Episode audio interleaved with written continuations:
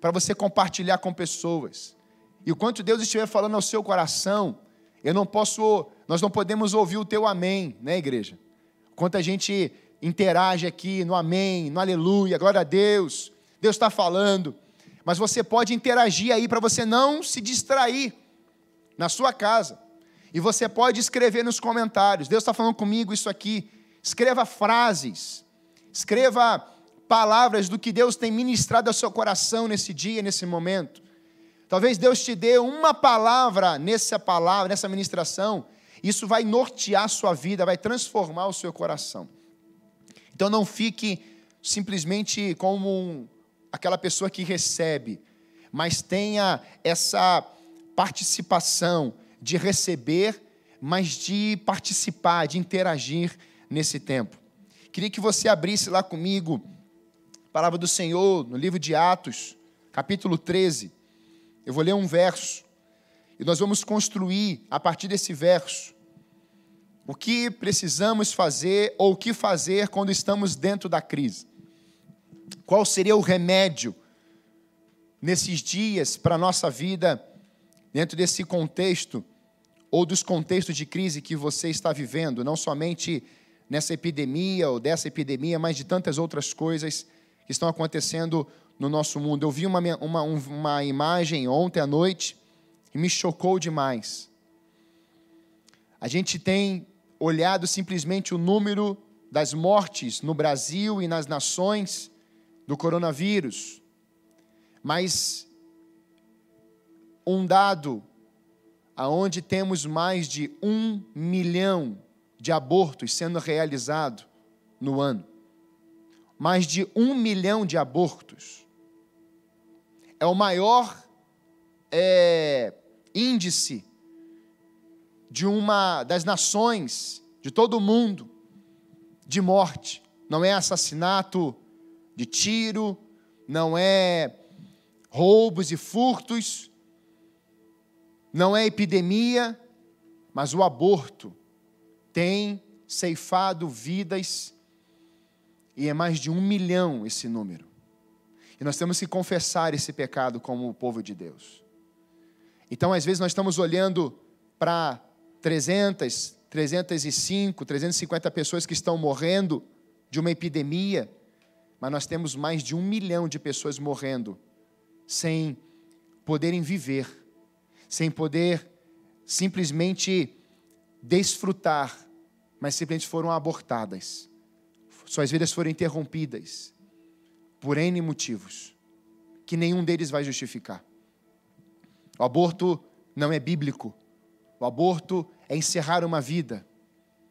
E Deus não tem pacto com isso. Deus é um Deus de vida e não de morte. E talvez você esteja me assistindo e pensando, mas pastor, eu fiz um aborto. E talvez você esteja nesse quadro, aonde o seu ventre virou um cemitério. Mulheres que fizeram ou fazem aborto, o seu ventre passa a ser um cemitério. E crianças que vão vir depois nascerão dentro de um cemitério. E quais são as esperanças para essa pessoa? Ou qual é a esperança para essa pessoa? Qual é a expectativa? Nascer dentro de um túmulo. E hoje Deus quer que esse ventre, que talvez tenha feito algum aborto, Deus quer colocar vida nesse ventre. Deus quer trazer esperança para esse ventre. Deus quer colocar resposta para você nessa manhã, nesse dia, e você viver a libertação de Deus dentro dessa crise que te aprisionou há muitos anos. A palavra de Deus em Atos, capítulo 13, 36 diz assim: Porque na verdade, tendo Davi no seu tempo servido conforme a vontade de Deus, dormiu ou morreu e foi posto junto de seus pais e viu a corrupção. Em uma outra versão, você pode ver que Deus ele vai declarar de que Davi não viu o seu corpo, ou seja, na sua morte o seu corpo se decompôs. Davi é um homem como nós, uma pessoa normal. Mas ele, o texto vai dizer que ele cumpriu o seu propósito. o propósito que Deus tinha, a vontade que Deus tinha para a vida do rei Davi. Mas queria pensar com você que fazermos coisas nessa, nesse tempo de crise, ela vai envolver o que nós estamos enxergando na sua realidade. E é interessante porque eu estava lendo sobre o tornado e uma escritora, ela é mestre em educação e comunicação e tecnologia, Michele Martinelli, ela escreve algo sobre o tornado. Eu queria que você pensasse comigo que muitas vezes, no tempo de crise, nós não sabemos de onde é que vem, mas chega, ela chega, como eu falei. E essa crise pode simbolizar e significar para você hoje um tornado. Algo que surge, que vem e é avassalador, é destrutivo. Por onde passa, você só vê depois a destruição. E ela vai colocar que o tornado, ele se só torna um de fato quando ele vai tocar a partir das nuvens ou de uma nuvem, ele vai tocar no solo. E é um funil, você percebe, quem já viu o filme, já viu os vídeos, você vê a sua formação como um funil. E vendo uma cena, vi um, uma pessoa que estava dentro de um carro e ela sendo arrastada e levada para esse funil, para esse tornado. E no momento que a câmera pega essa pessoa, ela só tem condições de olhar para uma direção que é para o alto, aonde havia uma limpeza no céu. Eu quero dizer que diante da crise, você dentro da crise, você dentro de um tornado, ou talvez no olho de um tornado, você dentro da sua maior situação difícil e desesperadora, talvez uma perda, talvez um divórcio, talvez uma, uma situação, uma crise financeira na sua vida, um filho, um relacionamento rompido, a única direção dentro desse tornado é olhar para o alto. A Bíblia nos dá inúmeros conselhos, instruções de que os nossos olhos não podem estar nas circunstâncias dessa terra, mas nossos olhos devem estar fitos, fixados em Deus. O nosso socorro vem do Senhor, que fez os céus e a terra e o mar e criou todas as coisas. Em seis dias ele criou. E quando nós começamos a ter essa perspectiva de vida, o texto vai dizer que os nossos pensamentos não são como os dele. Os pensamentos do nosso Deus são pensamentos que são superiores. Os pensamentos do nosso Deus são pensamentos de paz e não de mal, para nos dar um fim e uma esperança. Então, dentro dessa crise, dentro desse tornado, eu quero te encorajar hoje a dizer, como salmista: os meus olhos estão no monte, que é de lá que vem o meu socorro. Os meus olhos estão voltados para o Senhor, para o céu. Os meus olhos estão voltados para aquilo que, que é limpo, aquilo que purifica, aquilo que não há corrupção, aquilo que não há sujeira. A sujeira está em nossa volta, como aquele redemoinho, como aquele, é, aquele tornado que vai girando. E quando você começa a olhar para o lado, você vê destruição, você vê caos, você vê uma poeira gigantesca saindo da terra e subindo. Mas quando nossos olhos estão voltados para o Senhor, nós enxergamos a sua claridade, enxergamos a sua pureza. E é isso que eu quero que você entenda nesse tempo de crise. Há um foco para você olhar. Há um local para você olhar, há uma vida para você olhar, há uma direção, há um alvo para você estar olhando nessa manhã, nesse dia. Por isso, quando nós olhamos para esse tornado, para essa realidade, nós começamos a compreender de que ele também tem a sua dimensão, ele tem o seu tempo e tem a sua intensidade. E nas crises, nós queremos acelerar os processos, nós queremos atropelar processos, mas Deus ele tem o controle, eu falei semana passada, ele tem o controle do tempo e do modo. E quando nós entramos no cairós de Deus, nós estamos entrando na Sua vontade, estamos entre, entregando o nosso tempo nas mãos do Senhor, estamos confiando plenamente no Seu tempo. E dentro disso, Deus começou a falar ao meu coração de que homens e mulheres foram levantadas por Deus nos tempos de crise da, do povo, da Bíblia, e nos dias hoje atuais.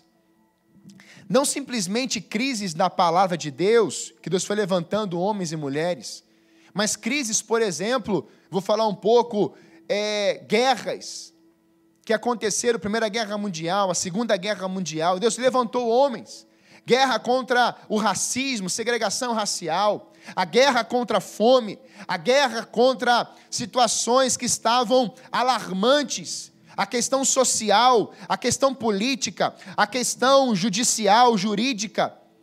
E onde Deus foi levantando e tem levantado aqueles para ser a sua voz no meio de uma corrupção, no meio de situações desafiadoras. Eu comecei a pensar sobre isso, e esse texto de Atos veio ao meu coração aonde Davi vai cumprir esse propósito no meio do caos, no meio de um tornado, no meio da crise. Deus vem e levanta Davi. E eu queria pensar com você, dentro dessa cena que eu vi no filme, três tipos de pessoas, ou quatro tipos de pessoas, que reagiram de forma diferente. E talvez você se enquadre em uma dessas aqui. Olha só. Vi pessoas, em primeiro lugar, amedrontadas, sem esperança, vendo que o fim chegou, ou enxergando somente o fim. Nesse quadro de um tornado, de uma crise, que nós podemos chamar dessa crise da natureza, essa fúria da natureza, vi pessoas morrendo de medo, se escondendo, um desespero, um pânico generalizado.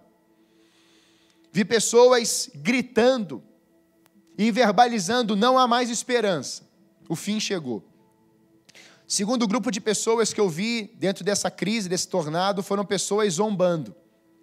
Vi pessoas rindo, fazendo vídeos, publicando, debochando daquela situação. Vi pessoas que estavam fazendo, hoje poderíamos chamar dos memes, né? Poderíamos chamar daqueles vídeos curtos e dizendo: Olha, eu estou aqui, isso aqui não é nada, eu vou sair disso, estou brincando, como se fosse uma aventura.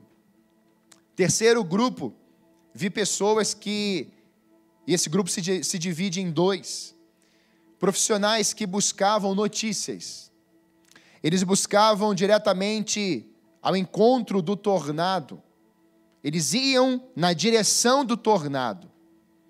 E nessa indo em direção do tornado, eles viam as destruições, o que estava acontecendo ao redor daquela cidade, daquele, daquele país. Mas nós temos dentro desse grupo o interesse por futuros documentários. Havia um interesse de um investimento para isso. Mas também vi pessoas que estavam com seus carros indo atrás de familiares querendo salvar vidas, querendo salvar pessoas, mesmo no meio da crise. E aí Deus colocou no meu coração um despertamento espiritual na vida de homens e mulheres para serem canais de resposta no tempo de crise. Meu querido, meu amado, você que está nos ouvindo, você tem a oportunidade no meio, no olho do furacão, no olho do tornado, no olho dessa crise, em ser resposta de Deus nesses dias, em nome de Jesus. Tenho acompanhado algumas histórias, algumas pessoas, mesmo online, pelo telefone, pessoas que estavam desiludidas, desesperadas, e às vezes com algumas palavras da Bíblia, as pessoas foram voltando à consciência, o equilíbrio. E é isso que a palavra de Deus diz no 2 Timóteo 1,7.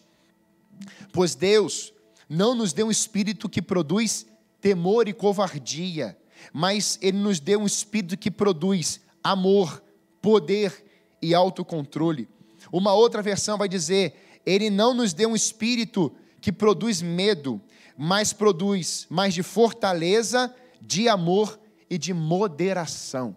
No tempo da crise, há um desespero em muitas vidas, mas o Espírito que está na igreja, o Espírito que selou a sua vida como salvo, o Espírito que veio trazendo edificação, colocou em você os dons, esse Espírito que quer produzir em você moderação, para você moderar os outros, ele quer trazer para você um amor que lança fora o medo, para você levar esse amor a que estão sem, sem amor, ele colocou em você uma fortaleza, para que você venha anunciar que ele é a fortaleza, e você seja instrumento de justiça na vida dessas pessoas descontroladas. Esse espírito que habita em você, ele tem resposta, ele é a resposta, ele quer usar a sua vida no meio dessa crise. Talvez, olhando para esse quadro, você vai assim, mas pastor, como que eu posso ser resposta nesse tempo? Eu sou um improvável, eu não sei nem falar direito. Aliás, pastor, eu sou muito novo, eu sou muito nova. Pastor, eu perdi tudo, como é que eu vou ser esperança nesse tempo de perdas generalizadas em todas as áreas? Deus só precisa de um coração. Deus não precisa de recursos, Deus não precisa de ninguém. Deus só precisa de um coração quebrantado e contrito, dizendo assim: Eis-me aqui, me usa, Senhor, nesse dia. E essa pode ser a sua resposta nessa manhã. Eu vejo na palavra de Deus inúmeros homens e mulheres que tiveram experiências com Deus no tempo de crise. Deus os usou poderosamente. E quando eu olho para a palavra do Senhor, eu posso perceber que quando o apóstolo Paulo está pregando aqui em Antioquia da Psídia, os chefes da sinagoga lhes mandaram dizer: Irmãos, se vocês têm uma mensagem de encorajamento para o povo, falem. Ali temos israelitas e gentios tementes, ou seja, simpatizantes do judaísmo. Ali mesmo, nesse quadro aqui, o apóstolo Paulo está trazendo uma pregação apontando para Deus, que veio a levantar homens na história desde a libertação do Egito, tendo cada um marcado e feito diferença na sua geração. Aqui é um contexto que Paulo está na sinagoga. E ali aqueles líderes levantam e falam assim: alguém quer falar alguma coisa? Alguém tem uma palavra de encorajamento nesse tempo aqui? O apóstolo Paulo, com a sua ousadia, dominado pelo Espírito Santo, ele vem com uma palavra de encorajamento, mas ele não vem trazendo uma palavra de encorajamento falando de si. Ele vem trazendo uma palavra de encorajamento, trazendo a palavra de Deus, a história de Israel, aonde Deus levantou Moisés a libertar o Egito. Ele trouxe Josué, ele vai trazendo a própria palavra de Deus, aonde ele está lançando vida sobre aquele tempo de desafios. E nesse tempo, muitas vezes, nós teremos os nossos argumentos, nossas palavras bonitas, nossas palavras é, onde nós podemos chamar é, aquele é, é, é palavras que venham trazer tranquilidade, mas na verdade, muitas vezes nós estamos usando palavras que venham a trazer passividade e confundimos. O apóstolo Paulo, cheio do discernimento de Deus, o Espírito Santo, está trazendo uma palavra de encorajamento, mas a sua base, a sua essência, não é o seu conhecimento, não é o seu intelecto, não é aquilo que ele aprendeu na filosofia, na história, nos contextos dele, não. Paulo está trazendo a profundidade da palavra de Deus naquele tempo. Então a palavra de encorajamento do apóstolo Paulo não são os seus conhecimentos pessoais, interpessoais, a sua cultura. Ele está trazendo uma cultura do céu sobre aquele ambiente. Ele está trazendo uma cultura do reino de Deus sobre aquele local. Ele está trazendo a verdade do céu acima das nuvens, da soberania do Senhor sobre aquela realidade. E esse povo que está ali, muitos deles foram encorajados. E aprendendo isso, ele vai falar de alguns homens e um deles é Davi. Queria pensar com você alguns homens de Deus, alguns relatos, alguns trechos, que eu creio que são pinturas de um projetista, de um pintor chamado Deus, para mudar o quadro da sua vida nessa manhã hoje. Aonde opera o medo, Deus está escrevendo: Eu venci o medo, é o amor. E esse quadro ficará na sua vida marcado com o memorial de fé nessa manhã, em nome de Jesus. Quando nós olhamos para 1 Samuel 17, e aqui é o primeiro quadro que eu queria pintar com você nessa manhã. para vermos o propósito de Deus e deixarmos marcas em uma geração no meio de crise, de gigantes, de tornados, nós precisamos, em primeiro lugar, olhar para a vida de Davi, que vai nos ensinar muitas coisas nessa manhã.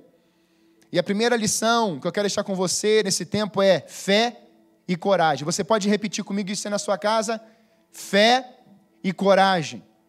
E quando nós olhamos para a vida de Davi, vamos perceber que ele tem fé. Foi um homem, um menino já de fé. Por que fé, pastor? Porque sem fé é impossível agradar a Deus. O justo viverá pela fé. E o que é fé? Eu queria que você guardasse isso. Fé é crer ao ponto de falar aquilo que você crê. O que é que você crê? Verbaliza. Por isso que eu creio em Jesus, eu tenho que verbalizar se com a tua boca confessares e em teu coração creres. Ou seja, quando o seu coração está cheio da palavra de Deus, você verbaliza Deus. Quando o seu coração está cheio da intimidade com Deus, o que você lança para fora é aquilo que você crê. Por isso que Coríntios vai falar, Paulo fala: "Cri, por isso falei". A fé que não fala não é fé. Fé tem voz. Fé é real. Sem fé, você não consegue agradar o coração de Deus. Então, quero te encorajar nessa manhã, você ter fé e verbalizar aquilo que você ainda não está vendo, mas crê que já existe, que já foi criado, que já foi desenvolvido, que Ele já declarou, que Ele já construiu para a sua vida e para a nossa nação. E diante disso, podemos perceber que Davi, ele é um homem que é chamado por Deus dentro de um quadro crítico em Israel. Um rei havia acabado de pecar. Ele foi levantado a pedido do povo, Deus concede o rei Saul, e ali entra um tempo de monarquia. Agora o povo quer um rei, o povo quer uma referência, o povo quer uma voz, não mais a voz de Deus, mas o povo quer um rei para falar com ele, para guiá-los. E Deus concede isso, Deus permite. E dali vai levantar Saul. Samuel o unge rei de Israel. Mas dias depois, poucos dias, Saul não ouve mais a voz de Deus, o que Deus tinha dito, e agora Saul está ouvindo os seus desejos pessoais, o seu coração. E aí Davi é levantado por Deus, e nós sabemos que no capítulo 17, logo no finalzinho, Davi vai se apresentar aos seus irmãos a pedido do seu pai Jessé, trazendo comida, trazendo alimento. E Davi está chegando ali, está ouvindo uma voz, e ele olha e é um grande gigante, é o gigante Golias, é o tornado que está ali diante da, do exército de Israel. E quando Davi está olhando aquela voz, ouvindo aquela voz, vendo aquele gigante, eu fico pensando sempre na cena. Você já se deparou com um gigante? Com essa crise que você está vendo hoje? Qual foi a resposta que você deu ou que você está dando? Eu quero trazer a vida de Davi, as suas palavras, para que você verbalize como Davi verbalizou, porque essa palavra é viva, eficaz e ela penetra. Ela faz divisão entre sua alma e espírito, e palavra no mundo espiritual são, são decretos. Sua verbalização no âmbito espiritual são decretos, assim como você declara palavras de maldição, que passam a ser decretos sobre pessoas, no âmbito espiritual, na vida de pessoas, passam a ser decretos sobre essas pessoas, sobre essas vidas. Provérbios nos diz isso. Então agora Davi está ouvindo esse gigante, mas Davi está vindo de um tempo de secreto. Davi está vindo de um tempo onde escreveu o Salmo 23. Davi está vendo de um tempo onde ele escreveu suas canções, seus salmos de adoração ao Senhor. Davi está vendo de um tempo de adoração porque ele é um adorador. Então, antes da crise chegar para Davi, Davi estava buscando a face de Deus, Davi estava em comunhão com Deus, Davi estava em um relacionamento profundo com Deus. Então, lá naquele tempo de secreto, Deus começou a colocar fé no coração de Davi, Deus começou a colocar uma coragem. Então, ele vence um urso e um leão. Agora, ele vem no novo ciclo, numa nova etapa, um novo nível. E agora, quando ele ouve o ruído, ele ouve o barulho da voz de Golias, ele sabe que aquela voz não é a voz do seu Deus Deus. Ele sabe que aquela voz é uma voz de um inimigo. Ele sabe que aquela voz não tem pacto com Deus. Então ele começa a declarar agora: quem é esse incircunciso que está desafiando o povo de Deus? Repare que diante de uma crise, de um tornado, de um gigante, a resposta de Davi é o remédio para a nação, é o remédio para o exército de Israel, é o remédio que viria ativar a fé daquele exército diante de inimigos, diante de doenças, diante de epidemias, diante de quadros desavassaladores, a resposta que damos, o remédio que venhamos a trazer para a terra é verbalizarmos aquilo que temos de intimidade com Deus num tempo de secreto, num tempo de palavra, num tempo de relacionamento, num tempo de intimidade, e isso vem com força. E quando você enxerga os gigantes, os adversários, você lança essa palavra de tempo de intimidade no meio daquele caos. Quero te encorajar nessa manhã a você não mais ficar ouvindo o que os gigantes estão falando hoje. Quero te encorajar a você não mais ouvir o que a mídia está querendo pregar nesses dias. Quero te encorajar a você não ficar ouvindo esse barulho, esse ruído externo, mas você começar a ouvir o som do céu. É você começar a ouvir o som do que a, a Deus está dizendo lá no céu. Eles estão me adorando 24 horas, o tempo todo, dia e noite, noite e dia. Os anjos estão prostrados, querubins, serafins, adorando e dizendo: Tu és santo, Tu és santo. A canção da terra tem que ser a canção do céu. A palavra da terra tem que ser a palavra do céu. Nesses dias, Deus está querendo levantar homens e mulheres para atrair o céu sobre a terra, para atrair mensagens do céu, para atrair transformação, para atrair mudanças, para atrair um tempo de restauração. Aleluia! Deus quer usar sua boca nesses dias, por isso que ele levanta João Batista, a voz do que clama no deserto. E João Batista não consegue pregar na sinagoga nem no templo, porque o templo está cheio de religião. Então expulsam ele da cidade. Então agora ele está no meio do deserto, sozinho, comendo gafanhoto e mel silvestre. Na crise nós aprendemos a comer coisas diferentes. É ou não é? Gafanhoto e mel silvestre. Gafanhoto e mel, irmãos. Aquele homem está vestido como ninguém. Pelo, pele de carneiro, ou de ovelha. Aquele homem era o improvável, mas ele está sozinho no deserto. Não, Deus está com ele no deserto. E sabe o que é tão poderoso? O homem cheio do Espírito Santo de Deus, num tempo de caos, de guerras políticas, sociais, onde havia um imperador, um império dominante, que era o Império Romano, para matar os cristãos, para infernizar a vida dos cristãos. Deus levanta um João Batista para vir com uma mensagem de arrependimento. Meus irmãos, hoje nós temos a liberdade de falarmos tantos assuntos da palavra de Deus, mas o assunto de João Batista era: arrependei-vos e convertei-vos, porque ele está para chegar. O reino dos céus está para chegar. Ele prepara o caminho do Senhor, aplanou os caminhos tortuosos. E agora, quando Jesus vem, aquele povo que está lá nas aldeias, perdido, há uma voz clamando lá no meio do deserto. E esse povo sai da cidade e vai para o deserto. Aonde você estiver, usando a palavra do Senhor, usando as verdades do Senhor, os fundamentos do Senhor, as multidões estarão perto de você, dizendo: nos dê uma resposta, nos traz uma palavra, nos dê encorajamento, nos dê uma direção. E aí, quando João Batista começa a ser elogiado, começa a receber popularidade, ele aponta e fala assim: Eis o Cordeiro de Deus que tira o pecado do mundo.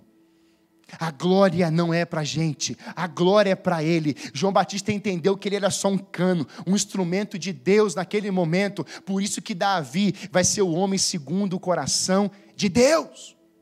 Porque ele apontava para o Senhor as suas vitórias, confessava seus pecados de prostituição, de assassinato. E quando nós entendemos isso, Davi vence Golias. Ele vence lá no meio da batalha aonde havia desesperança naquele ambiente, incredulidade. Golias chamando, vem alguém combater comigo. Não tinha nenhum homem naquele lugar, tinha um exército, mas um exército com medo, um exército apavorado. Eu posso representar isso como aquele primeiro quadro de pessoas no meio da, da, do tornado. Pessoas com medo, desesperadas, se escondendo, não querendo fazer mais nada, mas com pânico, pânico, pânico, pânico, vai tudo acabar. Eu quero dizer que não vai acabar coisa nenhuma. Deus ainda não colocou um ponto final, Deus colocou uma vírgula. De depois dessa epidemia, Deus vai colocar uma vírgula e continuaremos a escrever as histórias que Deus tem para esse tempo em nome de Jesus. Não fique se recuando, não fique se menosprezando, não fique tratando uma doença maior que o seu Senhor. Deus é criador dos céus e da terra, Ele criou o mundo em seis dias, Ele colocou um tabernáculo e desconstruiu em 40 dias. Deus vem num relacionamento aonde era com Adão e Eva, e depois Ele desce novamente e vai assim: agora eu quero ficar no meio de vocês, mas depois Ele fala: agora eu quero ficar dentro de vocês. Ele não parou, Ele está se movendo. Deus não vai parar por causa de uma epidemia. É Deus que pode parar essa epidemia sobre o Brasil. É Deus que pode parar essa epidemia nas nações. Pastor, o que eu devo fazer então para essa epidemia parar? Busque o tempo e o modo de Deus. Busque a verdade. Busque o que Deus quer nos ensinar nesses dias com propósito. Busque, meus irmãos. Nós devemos buscar a fala dele. O primeiro quadro que eu queria pintar escrever, para ficar no lugar dessa, desse tempo de caos na sua vida, na minha vida. Precisamos de fé e coragem para marcarmos a nossa geração e enfrentar os nossos gigantes. Fé. E eu posso trazer a vida de um homem chamado Martin Luther King. Posso trazer George Miller Posso trazer Ed, Jonathan Edwards. Nós podemos trazer homens que marcaram Billy Graham, Constantino, João Calvino. Posso trazer os teólogos que explicaram detalhadamente, mas os dias de hoje, quem são esses homens e mulheres? Diga assim: sou eu. Sou eu. Deus vai usar a minha vida. E esse assunto ele é pessoal, meus irmãos porque eu preciso assumir minha responsabilidade como pessoa, como indivíduo.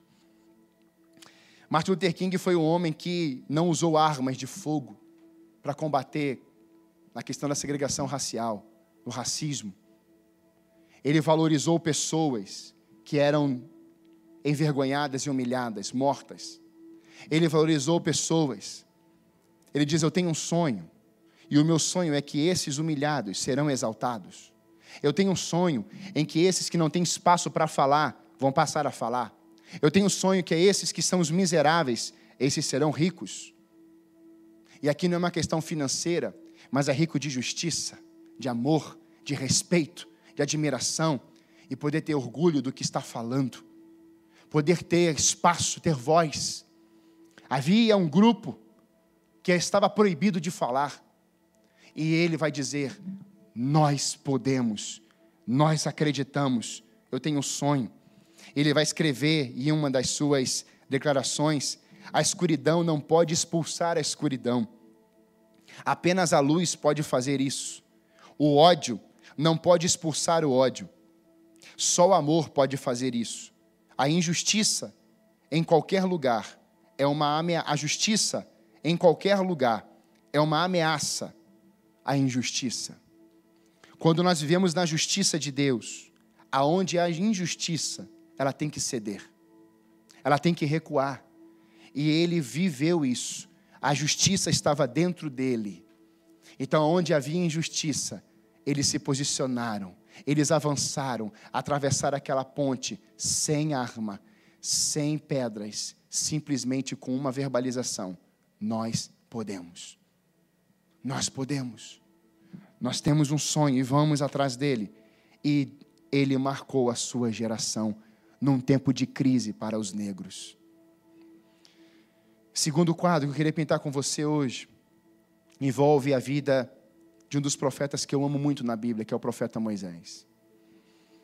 E quando a gente olha para esse quadro, Paulo está pregando e falando sobre Moisés.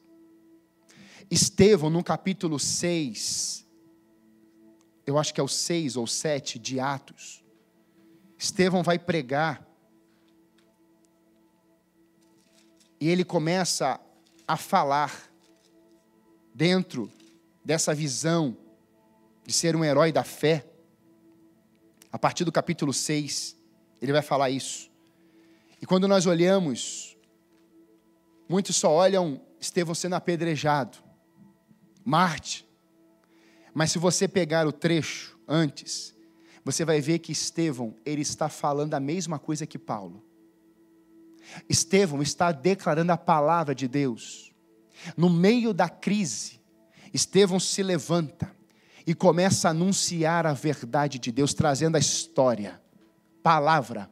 Deus agiu no povo de Israel, Deus agiu na vida de Moisés, e ele vai trazendo detalhe por detalhe, e o texto vai dizer que muitos ali ouviram e creram. E no final, você vai ver que as pessoas começam, algumas começam a ficar iradas, começam a ficar inquietas, e muitos começam a pegar pedras e lançar em Estevão.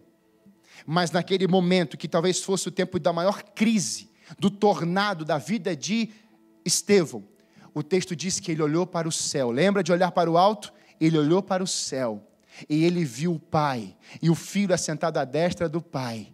E ele diz: Pai, perdoa-lhes porque não sabem o que fazem. No tempo da maior crise, no tempo do maior tornado, quando você olha para aquele que é a esperança e o amor, você quer atrair isso para aquelas pessoas que estão te perseguindo, te amaldiçoando, porque a Bíblia diz: abençoai aqueles que te amaldiçoam, amai os vossos inimigos. Isso é um assunto do céu, irmãos. Isso não é um assunto da terra. O assunto da terra é odeie e continue aquele que está te odiando. O assunto da terra é machuque aqueles que estão te machucando, olho por olho, dente por dente. Mas eu vim escrever uma nova realidade, um novo mandamento. Amai a Deus sobre todas as coisas e ao teu próximo como a ti mesmo. É uma nova realidade, é uma nova cultura, é um novo espírito, é uma nova mensagem hoje de transformação.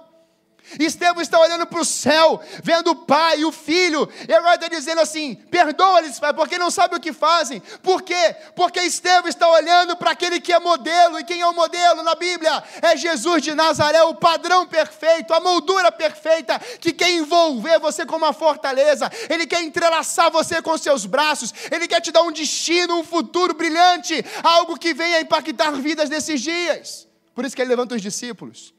Por isso que ele levanta Maria Madalena, uma prostituta. Ele restaura aquela mulher. E a primeira aparição, Jesus ressuscitado, ele aparece justamente para Maria Madalena. E a notícia começa a correr a partir daquela mulher também.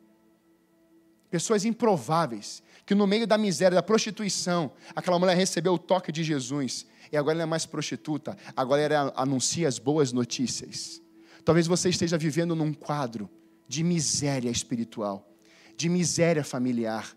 Eu quero te dizer que Deus restaurou vidas no passado, continua realizando hoje, e hoje é você, sou eu, somos nós, para que a gente venha continuar a atrair o reino de justiça para essa terra, em nome de Jesus. Quando eu olho para a vida de Moisés, eu vejo que ele deixou marcas, mas houve um tratamento.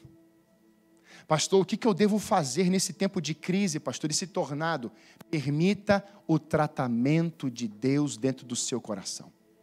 Porque Ele tem um remédio perfeito para o seu coração, para essa dor, para essa ferida, para esse tornado. Quando eu olho para essa realidade, eu vejo que Moisés ele vai fugir por ter matado um soldado egípcio. Ele fica 40 anos fora. E há um tempo que ele constrói família. Repare isso, meus irmãos. Ele constrói uma família. Ele constrói ali a sua vida financeira. Jetro é o seu sogro. Mas aquele não era o propósito de Deus para a vida de Moisés. Ele teria que acabar a sua vida, como está escrito aqui. E Davi cumpriu o propósito de Deus na sua geração. Talvez você esteja hoje vivendo fora do propósito, do alinhamento de Deus. E Deus está permitindo algo acontecer na sua vida para que você volte-se completamente para o Senhor. Então, agora no Monte Horebe, chamado Monte de Deus, uma sarça fala com Moisés. Deus fala. E quando Deus fala, Ele tem instruções de mudança. Ele tem palavras de cura, de restauração, onde ele tira a culpa, o medo, ele aniquila o pecado que está aí porque ele colocou sobre si. Então agora Moisés se apresenta com as suas sandálias velhas. E Deus disse: Moisés, tire as sandálias. O texto vai dizer que quando Moisés se aproxima de Deus, ali, as sandálias são retiradas por uma ordem de Deus. Hoje, querido, você está na sua casa. E quais são as sandálias que estão te aprisionando? O que é que está entre você e Deus? Chama-se sandália. Muitas pessoas estão hoje usando artifícios, métodos, entre Deus e você. Entre a minha vida e Deus, eu tenho sandálias velhas. Não. Deus quer que você pegue essas sandálias que estão entre você e Deus e coloque na sarça, para que não tenha nada a não ser Jesus entre você e Deus. O único intermediador entre Deus e os homens é Jesus de Nazaré. Nessa manhã, sandálias velhas estão indo para a sarça. Pastor, quando eu coloco minhas sandálias velhas, eu posso confiar? Você só pode confiar nele, porque ele é a confiança perfeita. Quando você confia nele, tira essas sandálias. Quem vai me calçar, pastor? É Ele. Deus quer calçar a sua família nesses dias de crise. Deus quer calçar a sua vida com fé. Deus quer calçar a sua vida com amor. Deus quer calçar a sua vida com verdade, com futuro, com glória do Senhor sobre a tua vida, sobre a tua casa. Porque quando você voltar, e enfrentar o tornado chamado Faraó, que é isso que Moisés vai enfrentar. Moisés teria que voltar para libertar o povo, mas ele voltaria para libertar o povo curado, restaurado, com um destino. Ele iria retornar para aquele local aonde não haveria mais culpa, não teria mais sandálias velhas, não teria mais nenhuma situação pendente. Nesses dias de crise, resolva as suas pendências com Deus. Verbalize, peça perdão. Chame pessoas, chame familiares, trate isso. É um tempo de tratamento, não é de acusação. É melhor, é o melhor. A Bíblia diz que aquele que está em Cristo não há mais condenação para aqueles que estão nele. Há justiça, porque você se torna justo diante de Deus e diante de pessoas. Porque você foi justificado. Agora Moisés deixa as sandálias velhas, passa pelo tratamento com Deus e agora tem uma missão no tempo da crise, nós queremos agir, realizar e fazer. E Deus está dizendo assim: Eu quero tratar você.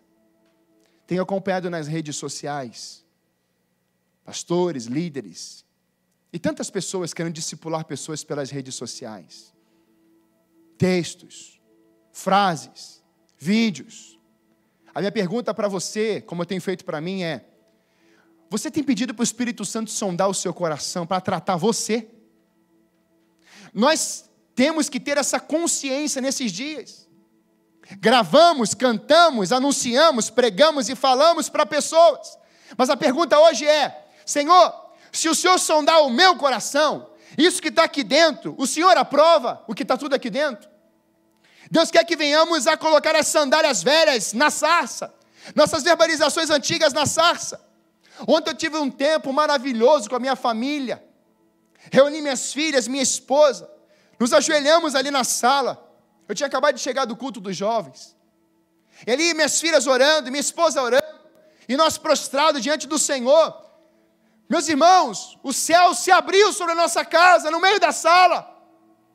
Eu quero te encorajar nesses dias não somente a declarar palavras para os outros, mas permita que o Espírito Santo trabalhe você nesse meio de crise, pelo amor de Deus. Deus está chamando os seus olhos voltar para Ele, Deus está mudando as suas verbalizações. Deus quer que você mude de vida no meio da crise, para você ser canal de resposta no meio da crise. Mas permita isso. Nós temos, às vezes temos um coração duro, como uma pedra, como uma rocha. Não abrimos mão disso. É assim que eu vou morrer. Eu vou ver assim, eu estou certo. Meu irmão, às vezes você não está. Não está. E o Espírito está falando. O quadro que eu pinto na vida de Moisés é um homem restaurado na sua identidade, no seu caráter e na sua autoridade. É um homem que vai abandonar as sandálias velhas e Deus vai calçá-lo para enfrentar o seu tornado, chamado Faraó. E o que acontece? Moisés tira aquele povo de lá, ele cumpriu a missão, mesmo com as afrontas, mesmo com as maquinações daqueles que faziam as feitiçarias, adivinhos. Deus vem e confronta. O que vocês estão fazendo é um negócio, mas eu estou enviando meu filho restaurado. E ele tem a palavra que eu coloquei nos seus lábios. Homem improvável que não sabia falar direito, mas queria encerrar essa ministração trazendo uma verdade que quando nós olhamos para todos esses homens do Antigo Testamento, mulheres, eles estão apontando para alguém na nova aliança. Quando eu olho para os homens e mulheres no Novo Testamento, eles estão apontando para alguém na nova aliança. Quando eu olho Deus dizendo que nos amava antes da fundação do mundo, eu vejo que em João capítulo 1, verso 1, no princípio, o Verbo estava com Deus e o Verbo era Deus. Eu vejo a Bíblia de Gênesis e Apocalipse apontando para a vinda do Messias. E agora em Apocalipse, nós começamos a ver que ele está à porta e bate. O último nome, pessoa que eu queria trazer, é o nome de Jesus. É a pessoa de Jesus. E quando nós entendemos isso, no capítulo 13, verso 37, vai dizer assim: Mas aquele a quem Deus ressuscitou, nenhuma corrupção viu. Davi cumpriu o propósito, mas o seu corpo se decompôs. Moisés cumpriu o propósito, mas o seu corpo se decompôs. Jó, que eu falaria, cumpriu o propósito, mas o seu corpo se decompôs. Mas Jesus cumpriu o propósito, ressuscitou dos mortos, está à destra do Pai, e o seu corpo nunca se decompôs. Queria que você, na sua casa, pudesse, pode vir, fechar os seus olhos. E eu queria te contar uma história bem rápida, uma parábola. Sobre um quadro chamado Filho. Uma pintura chamado Filho. Havia um homem milionário. E esse homem era um colecionador de quadros. E dentro desse contexto, esse homem, ele está junto com seu filho, que era o único herdeiro, único membro de toda a sua família, era ele e o seu filho. E esse milionário, colecionador de quadros, recebe uma carta dizendo que o ditador daquele país estava convocando crianças e pré-adolescentes para a guerra. E era uma intimação e ele precisava permitir que o seu filho fosse para aquela guerra. E o seu filho chega naquela guerra, aonde aquele imperador estava perdendo as suas forças como imperador. E ele começa a recrutar, começa a chamar. E aquele menino se apresenta com muitos outros. E naquele ambiente de guerra, aquele menino faz amizade com alguns outros. E eles estão agora cercados numa trincheira. E vem, está vindo os aliados contra eles. Ele diz: Não é justo que todos venhamos a morrer. Então eu vou morrer por vocês, vou enfrentá-los e vocês vão fugir dessa trincheira, vocês vão embora, vocês vão para a floresta e vão se salvar. Mas eu quero fazer isso. E aqueles homens perplexos com aquele amor, com aquela ousadia daquele menino, ficam sem resposta e aquele menino sai com a sua arma daquela trincheira e vai correndo e vai atirando, atirando, atirando, atirando. E aqueles homens vão fugir pela floresta. E aquele menino morre naquele campo de batalha. Tempos depois, aquele ditador cai, aquela guerra acaba. Mas aqueles homens, aqueles meninos que fugiram, que correram, vão se tornar agora jovens. E eles conseguiram se reencontrar e acharam a foto daquele menino que tinha se alistado, a foto de alistamento dele. E eles chegaram juntos até uma pessoa que pintava quadros. Ele está pintando, muitos já viram isso em praia, em praças. Ele diz assim: Olha, nós queremos um quadro, maior que você tiver, mais lindo. Você vai pintar a foto desse menino. E ele pinta, fica um quadro sensacional. Eles pegam aquele quadro e vão até a casa da, do pai daquele milionário, ou seja, aquele colecionador de quadros. Eles chegam até lá na sua casa e dizem assim: Olha, nós somos hoje, estamos vivos hoje por causa do seu filho. Naquele tempo de guerra, que aquele imperador convocou, o seu filho saiu atirando naquele exército inimigo. E ele falou assim: vão, salvem-se. E hoje nós estamos aqui, não podemos trazer seu filho, mas estamos trazendo o quadro com o rosto do seu filho para você. E aquele homem sentou no chão, começou a chorar, começou a chorar, e ele viu que o seu filho foi um herói, deixou marcas na sua geração, salvando vidas. Mas aquele homem se despediu daqueles jovens e ele entrou dentro da sua casa e dentro da sua casa tinha aqueles quadros valiosíssimos. Ele tirou o quadro mais caro da sua sala e no lugar daquele quadro colocou aquele quadro com o rosto do seu filho. E todas as tardes ele vinha, tomava o seu café, olhando para aquele quadro, ficava admirando e dizendo assim, chorava, ria, era uma mistura de emoções. Ele ficava olhando para aquele quadro e dizia assim: Esse foi o meu filho, ele marcou a sua geração, ele foi um grande homem, ele foi um grande menino. E isso foi durando e passou um tempo, aquele pai vai morrer. Ele deixou um testamento aonde ele iria pedir que todos os seus quadros fossem leiloados. E diante daquele momento, ele, ele escreve no seu testamento, porque ele não tinha herdeiros. Ele fala assim: Olha, eu quero que os meus quadros sejam vendidos. Mas o primeiro quadro a ser leiloado é esse aqui, onde tem a foto do meu filho. E o leiloeiro começou o leilão e falou assim: Olha, quem vai dar o primeiro sinal? Senão nós queremos o outro quadro, os outros. Assim, não, no testamento do Senhor Fulano diz que antes de qualquer outro quadro precisa ser leiloado o quadro chamado filho.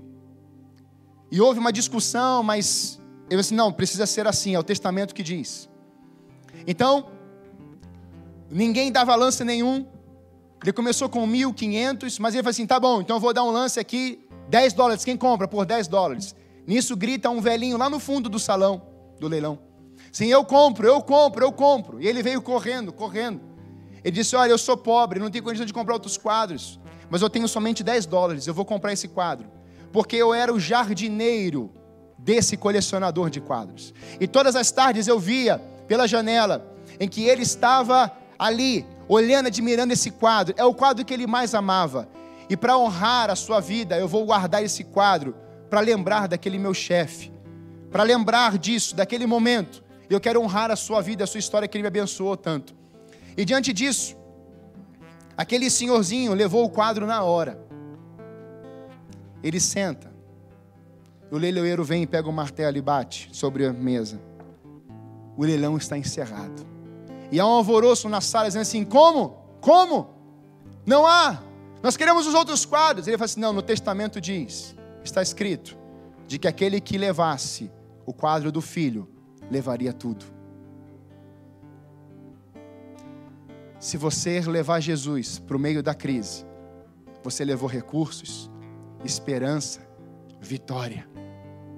Se você levar o filho para dentro da sua casa, sua casa será reconstruída, seu nome será transformado, sua história vai ser transformada. Se você levar o filho, você leva a vida eterna. Se você levar o filho, você leva o remédio para as suas feridas. Se você levar o filho, você leva a esperança para os necessitados. Se você levar o filho, você leva a cura para os enfermos. Se você leva o filho, você leva a resposta para o mundo caído e oprimido e angustiado. Eu queria que você, nessa manhã, abrisse o seu coração para o Senhor.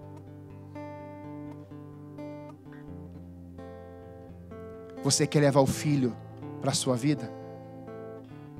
Não é um filho qualquer, é o Filho de Deus